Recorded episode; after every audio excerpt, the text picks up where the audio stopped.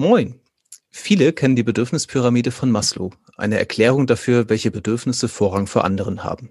Also, wir können zum Beispiel nicht an unserer Selbstentfaltung arbeiten, wenn wir gerade am Verhungern sind. Was es für andere oder bessere Ansätze gibt und was das mit der Entwicklung von Kindern zu tun hat oder haben könnte, besprechen wir in dieser Folge. Ich freue mich drauf. Bis gleich.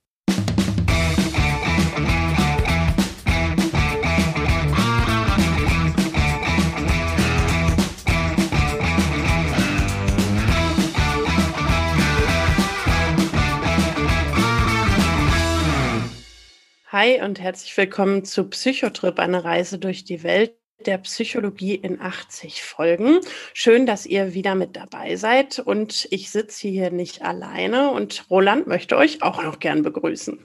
Ja, moin, ich bin Roland und wir halten uns heute gar nicht mit langen Vorreden auf, sondern tauchen direkt ins Thema ein. Steffi, was hast du uns mitgebracht?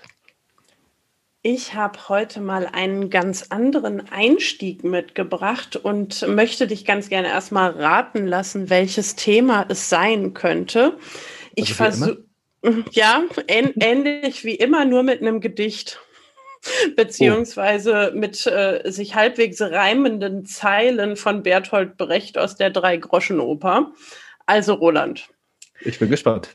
Das eine wisset ein für allemal, wie ihr es immer dreht und wie ihr es immer schiebt. Erst kommt das Fressen und dann kommt die Moral.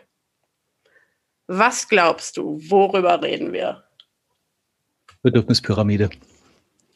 Volltreffer.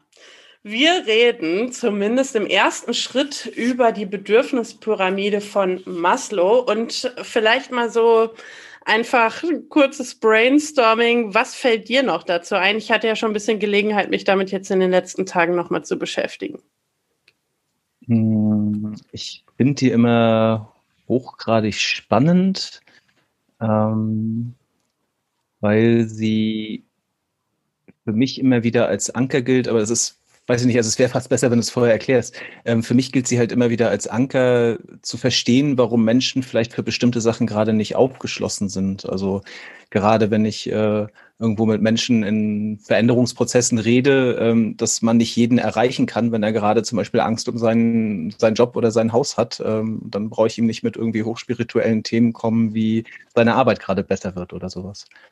Das sind die gleichen Gedanken, die mir durch den Kopf gegangen sind, als ich mich dann nochmal reingefuchst habe, jetzt die letzten Tage. Und es sind genau die Themen, über die ich sprechen möchte. Ähm, denn du hast schon so ein bisschen dieses Hierarchische aufgemacht, was in der Pyramide mit drin ist. Du hast ein bisschen dieses Thema aufgemacht, ähm, wann man über was reden kann, wann man für welches Grundbedürfnis auch zugänglich ist. Und ähm, was mir heute so ein bisschen am Herzen liegt, ist einmal darauf zu schauen, wie berechtigt ist diese Pyramide überhaupt und was gibt es vielleicht sonst noch für Theorien und Ansätze, um über Grundbedürfnisse zu sprechen. Das heißt, es geht sogar so ein bisschen über dieses Thema Maslow und die Bedürfnispyramide hinaus und mehr in dieses Thema Grundbedürfnisse hinein. Und ähm, du hast das, was am Anfang steht, ja schon zusammengefasst. Also erstmal geht es darum, Schlafen, Hunger, Durst, äh, das sind so physiologische Grundbedürfnisse, die erstmal mhm. gesetzt mhm. sein sollten. Und ähm, darüber gibt es dann eine zweite Ebene. Also wenn man sagt, so körperlich bin ich erstmal ja sicher äh, versorgt und so weiter, dann geht es an die wirkliche Sicherheit. Also das Gefühl, sicher in der Welt zu sein, das Gefühl, dass man nicht bedroht wird. Das ist der zweite Schritt in dieser Bedürfnispyramide. Der dritte ist, dass ähm, normalerweise so verstanden wird ähm, bei Menschen, die die Pyramide erzählen, wenn ich physiologisch abgesichert bin, wenn ich ein Sicherheitsbedürfnis befriedigt habe, dann komme ich auf diese soziale Bindungsebene. Das mhm. heißt, ich habe irgendwie Bezugspersonen, die mir wichtig sind, Menschen, mit denen ich in einem guten Kontakt bin. Wenn das abgedeckt ist, dann komme ich auf diese Ebene des Selbstwerts. Also ich bin was wert in der Welt, ich habe irgendwie Respekt, Anerkennung für mich. Und die fünfte Ebene, das ist diese Spitze der Pyramide, das ist die Selbstentfaltung, also sich selbst zu verwirklichen in der Welt. Und das in Kürze ist das Modell. Und eigentlich immer, wenn man was mit Management oder mit Psychologie zu tun hat, stolpert man über diese Pyramide. Mhm. Ähm, ich stolper gerade ein bisschen drüber. Ich habe irgendwie ich habe die jetzt nicht vor Augen, deswegen überlege ich gerade, ähm, ich habe irgendwie in Erinnerung, dass da halt auch sowas wie äh, sexuelle Bedürfnisse, Familie und so, auf welcher Schicht waren die einsortiert? War das Soziales bei dir jetzt? also Familie gehört in die soziale Schicht, wenn ich das mhm. richtig in Erinnerung habe. Und äh, Sex ist die große Frage. Ne? Da kommt es, glaube ich, eher auf die Gruppe an, mit der du argumentierst. Ah, es gibt, glaube ich, auch Menschen, die argumentieren, dass das in die Grundbedürfnisse auf unterste Ebene ich, reingehört. Irgendwie hatte ich das noch so präsent, dass das irgendwo mit drin war. Deswegen mhm. äh, stolper ich drüber, dass ich es nicht mehr gehört habe. Okay, ich glaube, es ist äh, eine ewig und intensiv diskutierte Frage. Aber vielleicht dann auch so. Im, Im nächsten Schritt wird sie sowieso ein bisschen irrelevant, denn dieses Modell wird ziemlich kritisch gesehen. Jetzt habe ich ganz tief in den Erinnerungsschubladen äh, meiner Studienzeit gekramt und konnte mich darf an. Ich dich, darf ich dich noch ganz kurz unterbrechen, ähm, weil was man jetzt vielleicht noch mal kurz erwähnen sollte, ist also was was der Sinn dieser Pyramide war, ne? also warum die Stufen aufeinander aufbauten. Das ist ja die Theorie, wenn ich es jetzt richtig in Erinnerung habe von Maslow, ähm, dass ich mich um die höher liegenden Bedürfnisse erst kümmern kann, wenn die darunterliegenden, jetzt korrigiere mich, komplett gedeckt sind. Ne? Okay, das wollte ich, genau. wollte ich nur einmal noch mal hier erwähnt haben, erstmal für diejenigen, die sie vielleicht gar nicht kennen. Als hätten wir es abgesprochen, ist das nämlich äh, der Punkt, auf den ich jetzt hinaus will, denn Maslow hat das nie gesagt. Der oh. hat es, also es gibt eine Studie von äh, Todd Br äh, Bridgman heißt der, glaube ich, Stephen Cumming und John Ballard. Ähm, so ein, eine management-theoretische Arbeit, die haben 2019 minutiös nachgewiesen, dass äh, diese Pyramide, wie sie aufgebaut ist, in der hierarchischen Form so anscheinend nie postuliert wurde von Maslow.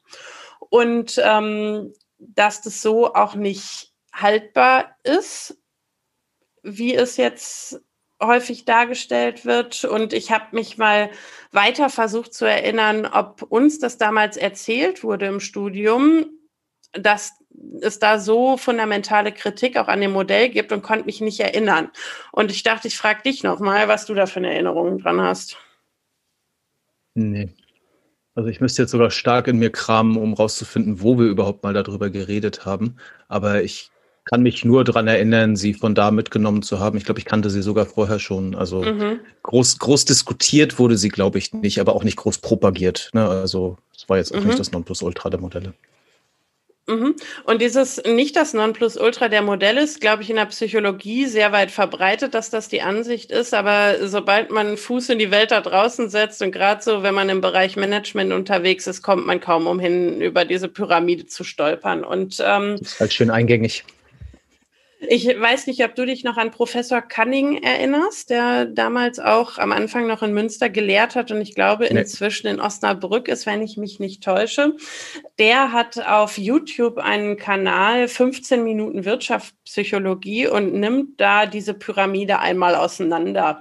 Er sagt, es gibt eigentlich keine vorgelegten Ergebnisse. Es ist erstaunlich wenig an diesem Modell dran. Ähm, Maslow hat damals einfach nur gesagt, ich postuliere diese Bedürfnisse, weil ich sage, so erfahre ich die Welt. Es war also eher so eine mhm. Art philosophischer Ansatz, ähm, der wenig überprüft wurde und wenn er überprüft wurde, eigentlich nicht haltbar ist. Das heißt, ähm, wenn du Faktorenanalysen drüber rechnest, also mal guckst, wirfst alle Zahlen in einen Topf und guckst, welche mhm. Dimensionen sich daraus äh, bilden, dann kommen oft gar nicht fünf raus, sondern manchmal mehr und manchmal weniger. Und ähm, was auch noch ein Ergebnis ist, ist, dass diese Universalität der Stufenabfolge so nicht haltbar ist. Es gab mhm. eine Untersuchung von Taormina und Gao in 2016, die geschaut haben, ob es wirklich so ist, dass du erst physiologische Bedürfnisse hast, dann Sicherheitsbedürfnisse, dann Bindungsbedürfnisse. Auf den ersten Stufen hat äh, diese Analyse auch noch halbwegs funktioniert, dass das aufeinander abfolgte. Das nahm aber immer stärker ab. Und ein Problem, das dann aufgetreten ist, ist, dass es eine sehr starke Verbindung zum Beispiel zwischen physiologischen Bedürfnissen zu den höheren Ebenen äh, dann auch gab. Und das darf ja eigentlich nicht passieren, wenn man davon davon ausgeht, dass es diese Stufenabfolge gibt. Mhm. Also weder diese fünf Bedürfnisse sind in der Form haltbar, noch diese Universalität der Stufenabfolge. Und damit kann man eigentlich sagen, das ist ein ziemlich berühmtes Modell und philosophisch bestimmt auch ziemlich wertvoll, aber in der Form als psychologisches Modell wahrscheinlich überhaupt nicht haltbar. Bin ich ja mal gespannt, wenn du das so mit, mit so viel Schwung reinkommst, wirst du sicherlich was Besseres mit haben. Ach, danke für diese traumhafte Überleitung. Ich erinnere mich gar nicht genau, ob ich das schon mal hier angesprochen habe, aber ich möchte ganz gerne über das äh, Bedürfnismodell von Klaus Grave im Rahmen seiner Konsistenztheorie sprechen. Mhm. Also, vielleicht einmal vorab. Klaus Grave versteht äh, Bedürfnisse so, dass sie quasi die Ausrichtung von Verhalten und Wahrnehmung steuern. Also wenn ich ein Bedürfnis habe, dann ist meine Wahrnehmung auf das ausgerichtet, was quasi meinem Bedürfnis entspricht und mein Verhalten, das Innere und das Äußere wird so aktiviert, dass ich bestmöglicherweise eine Bedürfnisbefriedigung erzielen kann.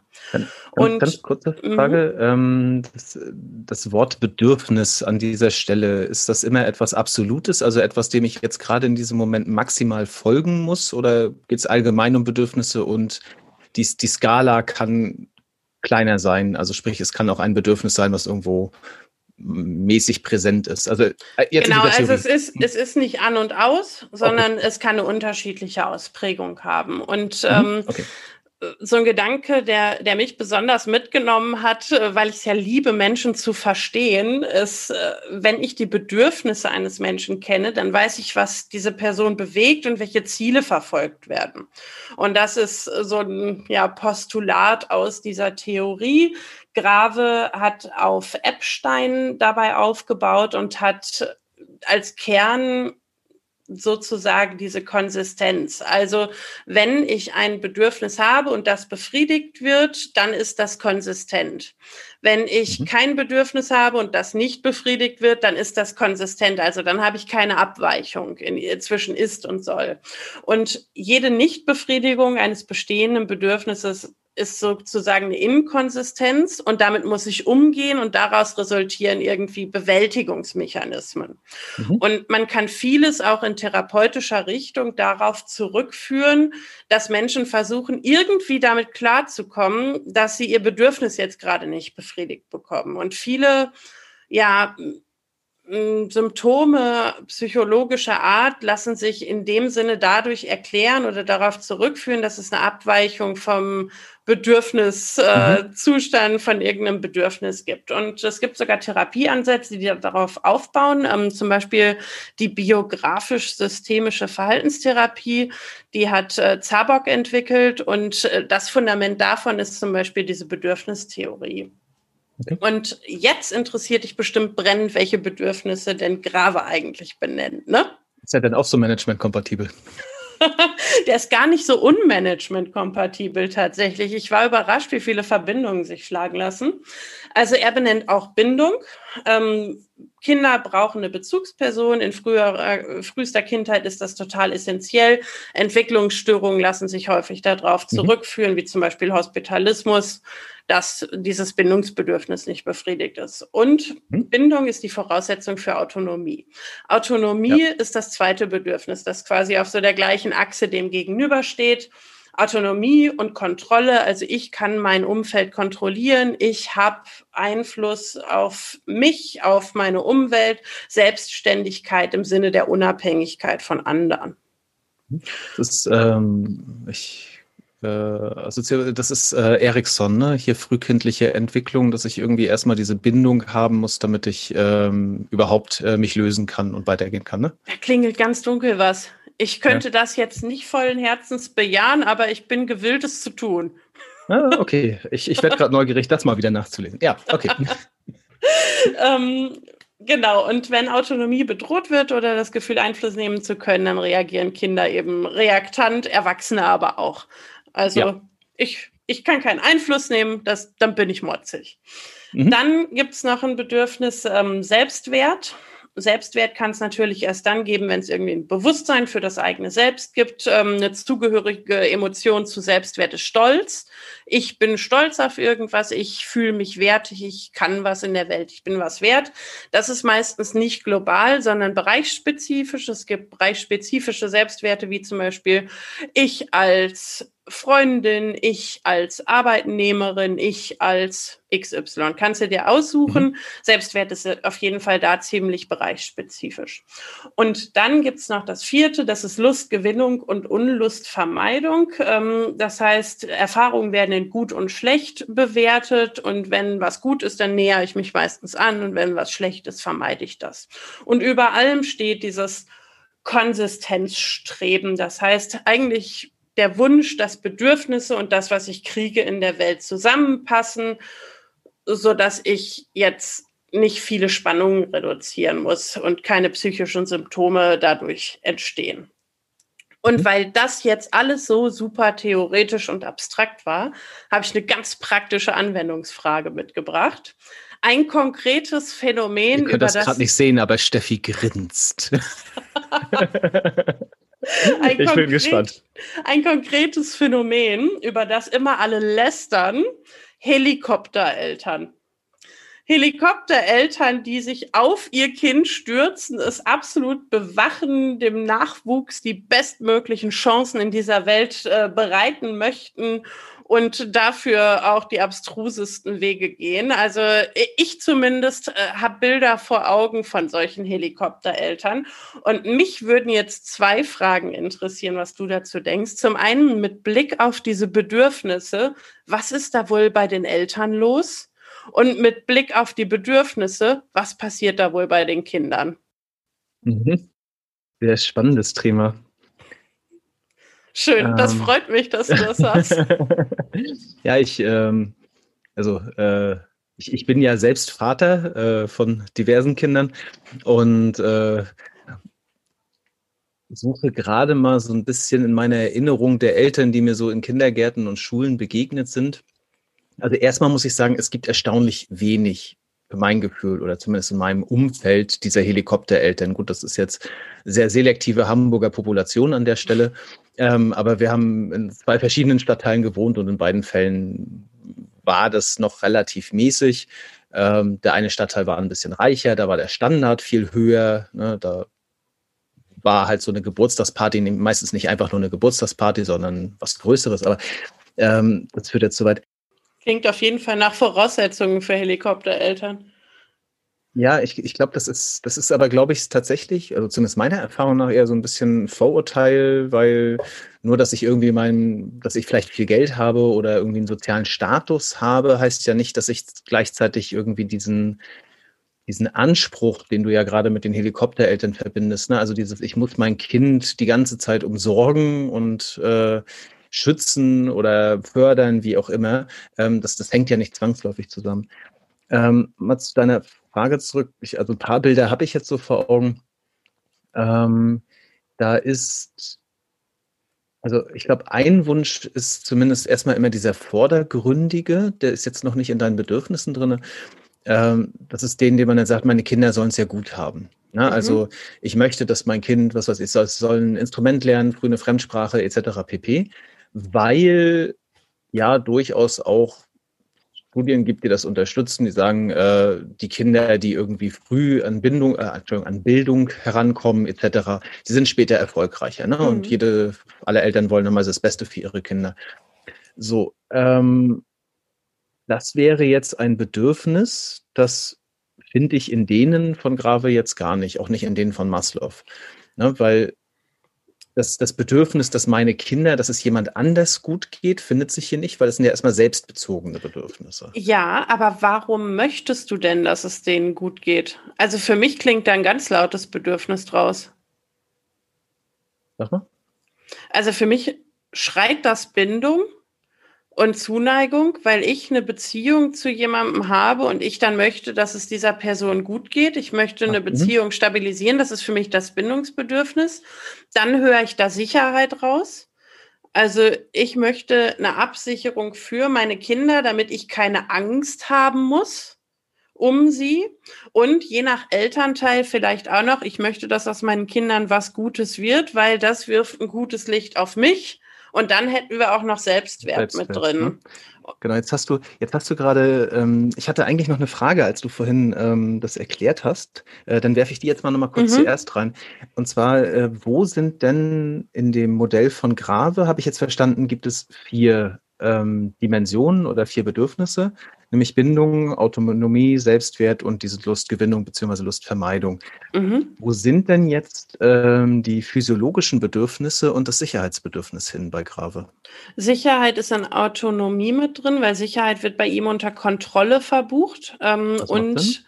der Unterschied ist, dass er auf die psychologischen Bedürfnisse abzielt. Er lässt diese physiologischen Bedürfnisse, wenn ich das jetzt nicht völlig falsch verstanden habe, raus und mhm. sagt, physiologisch ist das, was er nicht anschaut, sondern er schaut auf die psychologischen.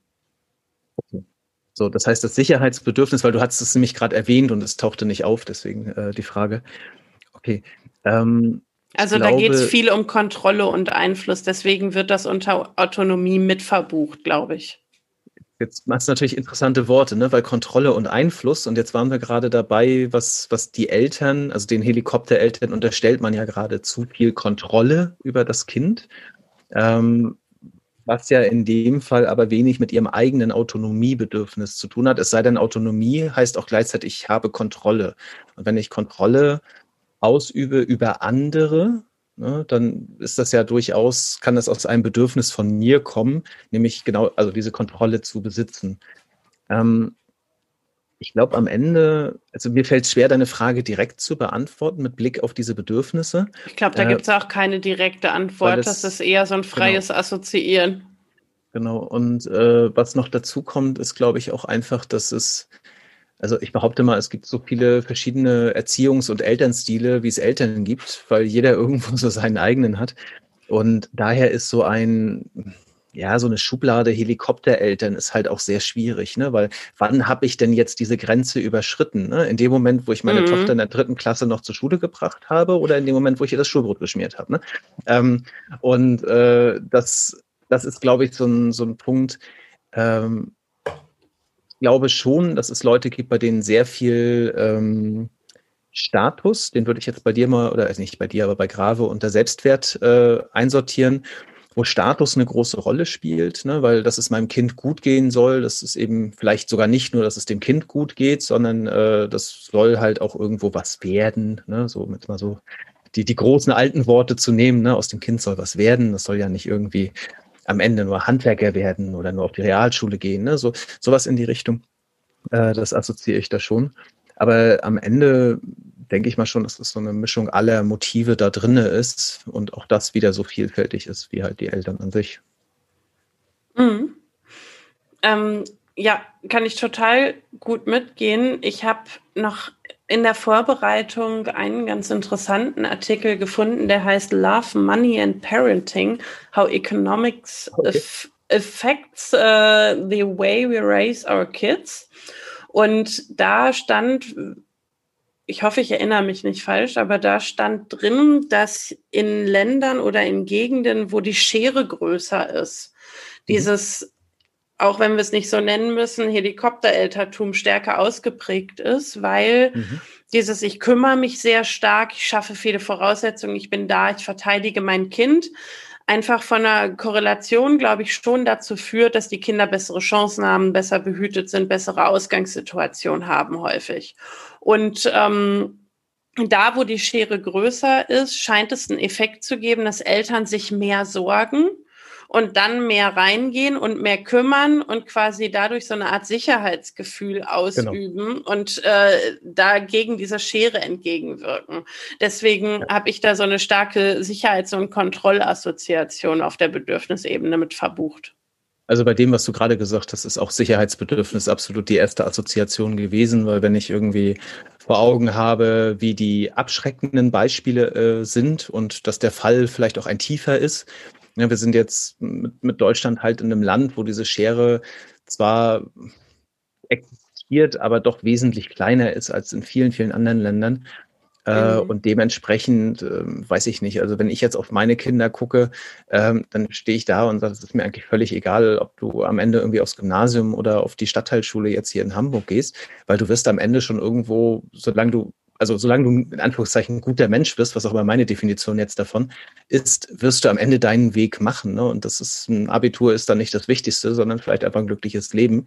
Das kann ich aber nur sagen, weil ich weiß, dass meine Kinder nicht ihr, ihr Geld äh, im, also nicht ihr Geld, sondern dass sie am Ende, werden die Verhältnisse so bleiben, wie sie jetzt sind, werden sie nicht um ihr Leben rudern müssen, bloß weil mhm. sie irgendwie nicht die bestmögliche Ausbildung und die bestmögliche Note und alles haben, sondern ich kann genauso sicher sein, wenn ich äh, das äh, im Bildungssystem zum Beispiel jetzt nicht die Spitze erreicht habe.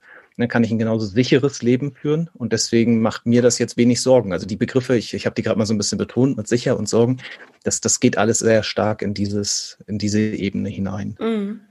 Und wenn wir es jetzt mal nicht mehr Helikoptereltern nennen, sondern einfach Eltern, die sich sehr sorgen, ähm, was glaubst du, auch so aus der Erfahrung heraus macht das mit Kindern, auch wenn wir jetzt nochmal auf diese Bedürfnisebene schauen und daran denken? Ja, ja das, das, ist, das ist sehr spannend. Ähm,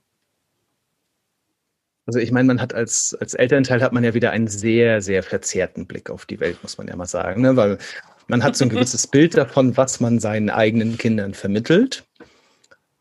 Das wahrscheinlich objektiv völlig anders ist, aber das ist halt das, was man selbst tut und dementsprechend davon ausgeht, dass das so ist.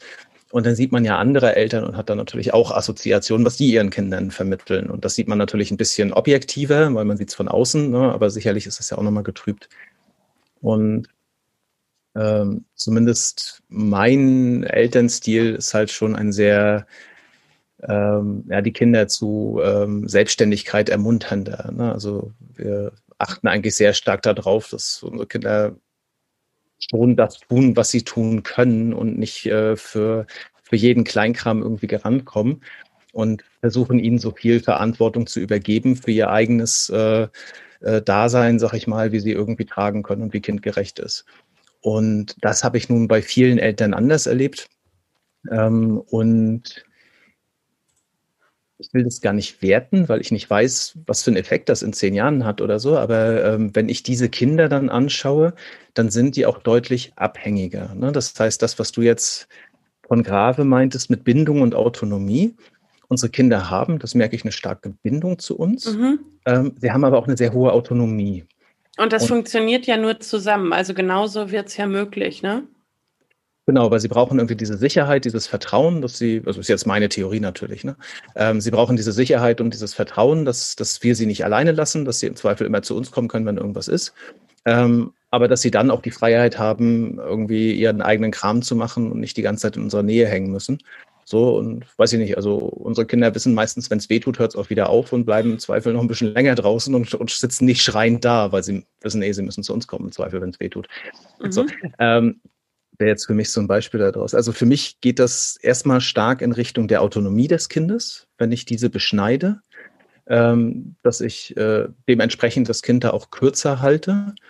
Ähm, das ihr da gerade noch aus einem unserer Kindergärten, da gab es mal den Satz, die Kinder haben das Recht, unbeobachtet zu spielen. Nicht unbeaufsichtigt, aber unbeobachtet.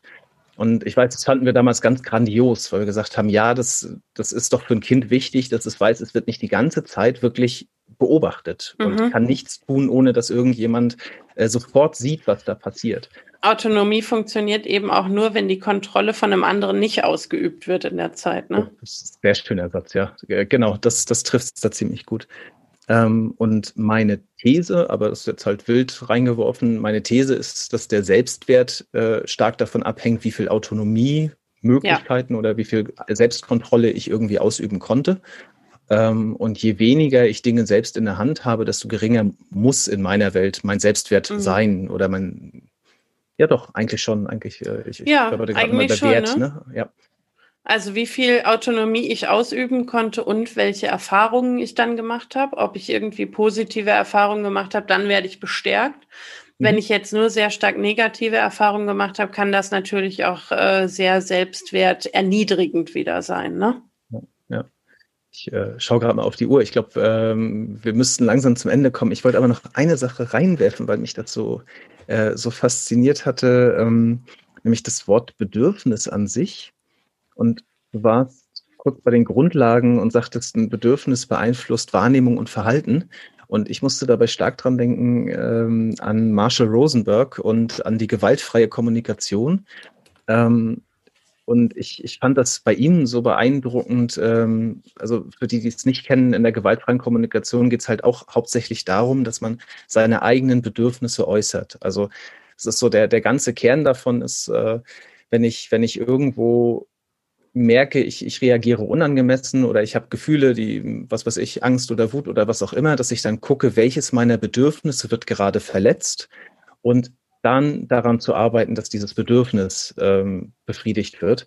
Und äh, ich fand das so ein sehr schönes Modell dafür, ähm, weil es einem noch mal ein paar, also jetzt von Grave oder auch von Maslow eigentlich relativ egal, ähm, weil es ein paar Beispiele einfach an die Hand gibt, zu fragen, welches Bedürfnis ist das denn jetzt? Mhm. Ja, und ähm, ich glaube, das kann auch zur Reflexion einfach sehr hilfreich sein, wenn ich jetzt irgendwo wütend werde, einfach mal zu schauen, wenn ich jetzt einfach nur diese vier Bedürfnisse nehme, so welches meiner Bedürfnisse, Bindung, Autonomie, Selbstwert, Lustgewinn, gut, Lustgewinn ist dann meistens sehr universell wahrscheinlich, ähm, wird jetzt eigentlich gerade verletzt in diesem Moment und wie kann ich das vielleicht beheben, ohne und, in die Zone eines anderen einzudringen? Und es ist ein hervorragender Teaser für eine weitere Folge. Da kann man noch bestimmt viel länger drüber reden, aber ich habe mich eh schon gut festgequatscht heute. Ja. Ähm, Du hattest, äh, wir, wir haben ja jetzt bald äh, einen, einen Auftritt mit Shownotes und allem. Äh, du hattest dieses YouTube-Video erwähnt von Professor Cunning. Inzwischen kommt mir der Name übrigens bekannt vor. Den packen wir auf jeden Fall mal in die Shownotes und ich mhm. werde es mir vorher mal angucken, weil ich fand es sehr spannend. Genau, die ganzen anderen Hinweise, die wir erwähnt haben, auch den Link zu den Studien und äh, die Namen auch nochmal findet ihr dann in den Shownotes. Ja, wunderbar. Ein, ein sehr schönes Thema. Wir könnten noch lange quatschen. Ähm, ich mache es jetzt mal andersrum und frage dich erstmal, hast du noch was mitgenommen aus der Diskussion? Ich habe ganz viel mitgenommen, aber ich muss mich ja entscheiden, was ich jetzt hier nochmal aufzähle und würde mich tatsächlich für zwei Dinge entscheiden. Zum einen werde ich in den nächsten Tagen bestimmt noch häufiger über den Zusammenhang von Autonomie und Selbstwert nachdenken, wie die sich bedingen und wie Autonomie zu Selbstwert führt und wann vielleicht auch nicht. Ähm, ich glaube, das werde ich einfach mal beobachten in den nächsten Tagen, was mir da auffällt. Und das Zweite, was ich mitnehme, ist der Brückenschlag zur gewaltfreien Kommunikation und ja, die praktische Anwendbarkeit dieser Bedürfnistheorie oder Theorien dann auch in einem anderen Setting nochmal. Also da freue ich mich schon drauf, wenn wir da auch nochmal zu sprechen. Und was hast mhm. du mitgenommen? Ähm, ich habe hier gerade nochmal auf meinen Zettel geguckt und äh, finde es fast ein bisschen schade, dass wir überhaupt nicht in den Lustgewinn äh, hineingegangen sind. Also die Bedürfnisse, die wir jetzt gerade hatten, das war halt irgendwie immer diese Bindung, Autonomie und Selbstwert. Und äh, ja, das ist jetzt ein Teil, der mich mal interessiert, wann man eigentlich in die Bedürfnisse kommt und ähm, das nur bei Sucht. Nein, das wird auch noch andere Gründe haben. Dieser ähm, Podcast, ein großer Lustgewinn. Genau, auf jeden Fall. ähm, genau, das Thema, das nehme ich jetzt nochmal mit, da ein bisschen nachzulesen. Sehr schön. Ich bedanke mich sehr für diesen Vortrag und die Diskussion äh, und wünsche noch einen schönen Morgen, Mittag, Abend, was auch immer bei euch gerade ist. Macht's Bis gut. zum nächsten Mal. Ciao.